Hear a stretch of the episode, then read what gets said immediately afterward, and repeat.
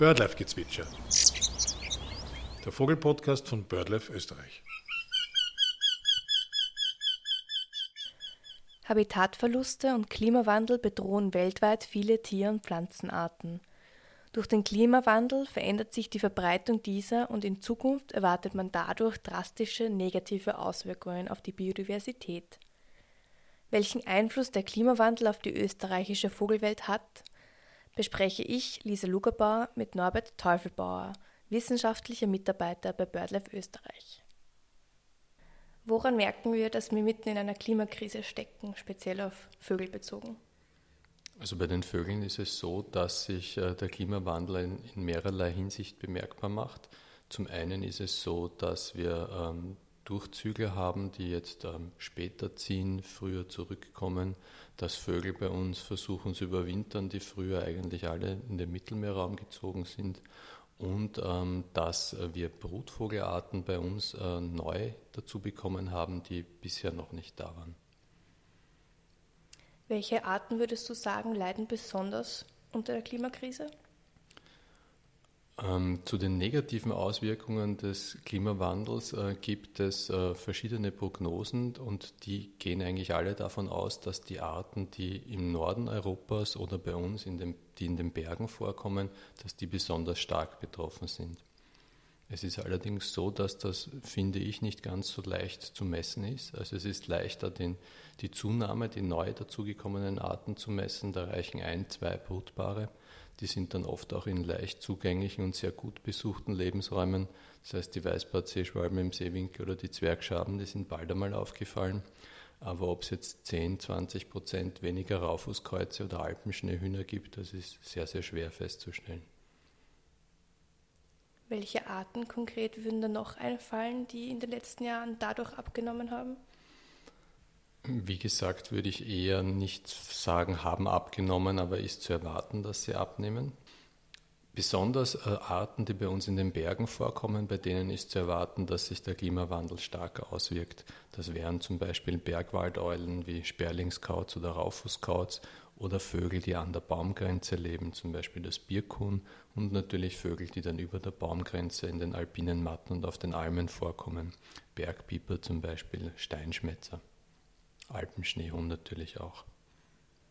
Viele interessiert es natürlich auch vermutlich neben der Weißbartseeschwalbe und der Zwergschabe, welche Arten noch davon profitieren, welche Arten man jetzt noch zu Gesicht bekommt neu in Österreich.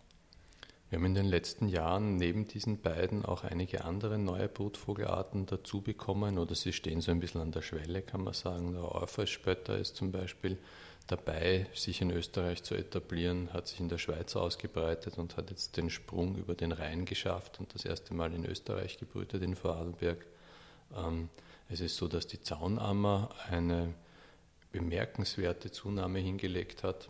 Es ist so, dass da es immer wieder einzelne Bruten gab in den letzten Jahrzehnten, die dokumentiert auch waren. Also das wussten wir, dass die hier und da bei uns brütet. Aber wir haben jetzt einen Brutbestand, der, soweit wir wissen, so groß ist wie noch nie. Blöd gefragt. Wenn einige an der Klimakrise gewinnen und einige verlieren, warum kümmern uns unter Anführungszeichen die Verlierer überhaupt, wenn ohnehin andere Vogelarten nachrücken? Die Frage bei den Klimaverlierern ist, ähm, wie stark verlieren sie? Sind das Arten, die sich dann generell noch bei uns in Mitteleuropa halten können oder sind das äh, Vögel, die quasi komplett verloren gehen, die dann vielleicht nur mehr in Skandinavien, in Russland, in der Taiga oder in der Tundra vorkommen und bei uns gar nicht mehr? Das ist der eine Punkt. Und der andere Punkt für mich ist, denke ich, dass jede Art in sich einen Wert hat und es wert ist, diese Vielfalt zu erhalten. Es überwintern ja auch immer mehr Vogelarten bei uns. Man kennt ja auch das Hausrotschwänzchen, das was immer öfter zu sehen ist. Ähm, was wird sich dahingehend noch ändern? Werden manche Arten ganz aufhören, in den Süden zu ziehen? Ja, aber das hat auch zwei Aspekte. Einerseits ist es so, dass Kurzstreckenzieher oder Teilzieher, also die irgendwie quasi auf die äußeren Bedingungen reagieren und dann wegziehen oder eben nicht, dass die vermehrt da bleiben. Auf der anderen Seite ist es so, dass nordeuropäische Vögel weniger zu uns kommen werden, weil sie ihre, Überwinterungsgebiete weiter im Norden schon finden. Das heißt, äh, die Bedingungen sind so, dass sie es sich leisten können, nicht mehr bis nach Österreich zu fliegen, sondern die bleiben schon in Tschechien, in Polen, in der Ukraine und können dort den Winter verbringen. Dann ändern sich ja auch die Brutareale. Welche Arten könnten da ein Problem bekommen? Man hört ja auch immer wieder vom Kuckuck zum Beispiel, dass dem die Klimakrise, der Klimawandel schadet. Kann man dann schon etwas sagen? Es ist so, dass es einen Brutvogelatlas gibt, äh, der die Klimaänderungen für Europa versucht hat darzustellen und der hat äh, die Klimavorhersagen, so wie sie jetzt sind, auf das Ende des 21. Jahrhunderts umgelegt und geschaut, ähm, wie sich damit die Areale von Brutvogelarten in Europa verändern würden. Und da kommt raus, dass sich bei einer europäischen Brutvogelart im Schnitt das Areal um 550 Kilometer nach Nordost verschiebt.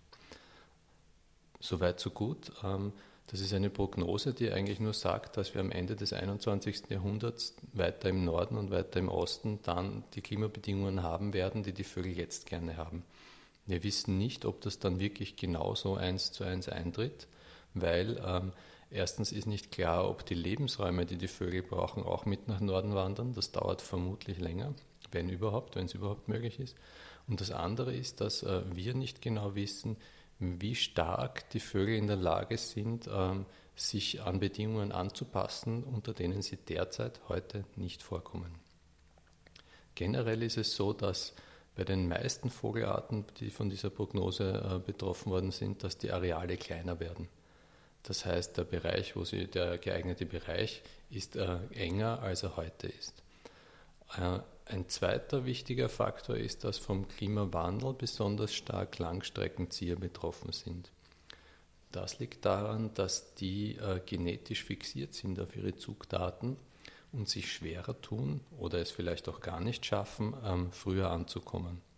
Warum ist das wichtig? Ähm, die Langstreckenzieher, der Trauerschnepper ist da zum Beispiel sehr gut untersucht, die sind so getimt, dass sie ankommen und dann brüten, wenn die maximale Nahrung für ihre Jungen da ist. Es ist im Fall des Trauerschneppers ähm, verschiedene Schmetterlingsraupen und der legt also seine Eier genauso, dass die Jungen dann schlüpfen, wenn die meisten Schmetterlingslarven da sind, um sie dann an seine Jungen verfüttern zu können. Durch den Klimawandel ist es nun so, dass äh, die Schmetterlinge sich bei uns früher entwickeln und früher schlüpfen und der Trauerschnepper aber dadurch, dass er genetisch auf ein bestimmtes Zeitfenster fixiert ist, wenn er zieht, ähm, nicht so gut in der Lage ist, das zu verfrühen. Dadurch der, bekommt er Probleme. Es gibt neue Studien oder eine neue Studie, die zeigt, dass das angeblich auch funktioniert, aber es ist auf jeden Fall, also dieses Verfrühen, das früher wegziehen, früher bei uns ankommen, ist aber auf jeden Fall der wesentlich schwerere Weg. Das ist nur ein Modellorganismus und es gibt natürlich etliche Arten, die Langstreckenzieher sind und bei denen ist am ehesten zu erwarten, dass die salopp gesagt ins Schwimmen kommen werden.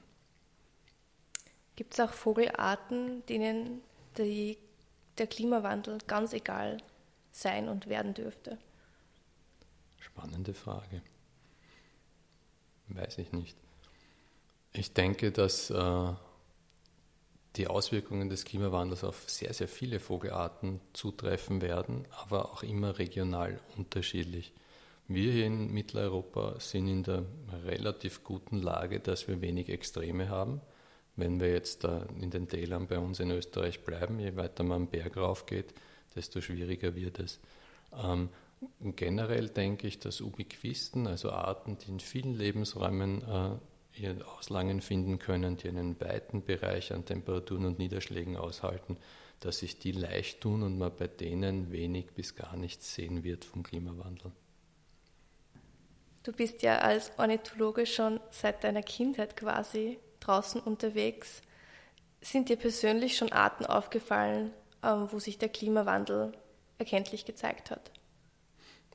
Es ist so, dass ich Vögel beobachte eigentlich erst seit ich erwachsen bin. Ich habe aber früher mich viel mit Insekten, vor allem mit Käfern beschäftigt und das schon als kleines Kind.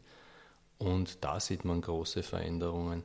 Wobei ich meine, das ist weniger den Klimawandel, den ich da sehe, sondern einfach diese generelle Abnahme an Insekten. Also wenn ich denke an die Schmetterlinge oder die großen Bockkäfer, die in, in meiner Kindheit doch häufiger waren. Ich habe jetzt heuer zum ersten Mal seit Jahren wieder einen Moschusbock gesehen. Das war früher für mich doch etwas, was ich jedes Jahr mehrfach gesehen habe.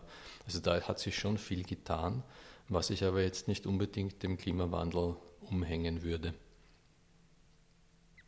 Und die Arten, die vom Klimawandel, aber auch vom Lebensraumverlust besonders betroffen sind, also die werden wahrscheinlich keine große Überlebenschance haben, wenn wir nicht was ändern. Ich bin der Meinung, dass äh, eben dieses Zusammentreffen mehrerer nachteiliger Faktoren besonders schlecht ist für eine Art. Es ist der Klimawandel schon ein Faktor, der manche ziemlich unter Druck bringt.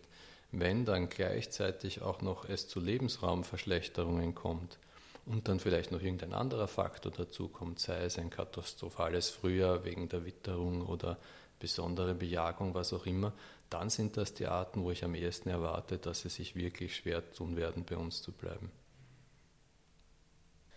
Wer sich intensiver mit dieser Thematik auseinandersetzen möchte, findet auf unserer Website www.birdlife.at page Projektberichte eine Studie zum Einfluss des Klimawandels auf die österreichische Vogelfauna. Wie immer freuen wir uns über Feedback und Anregungen und freuen uns, wenn ihr nächste Woche wieder dabei seid.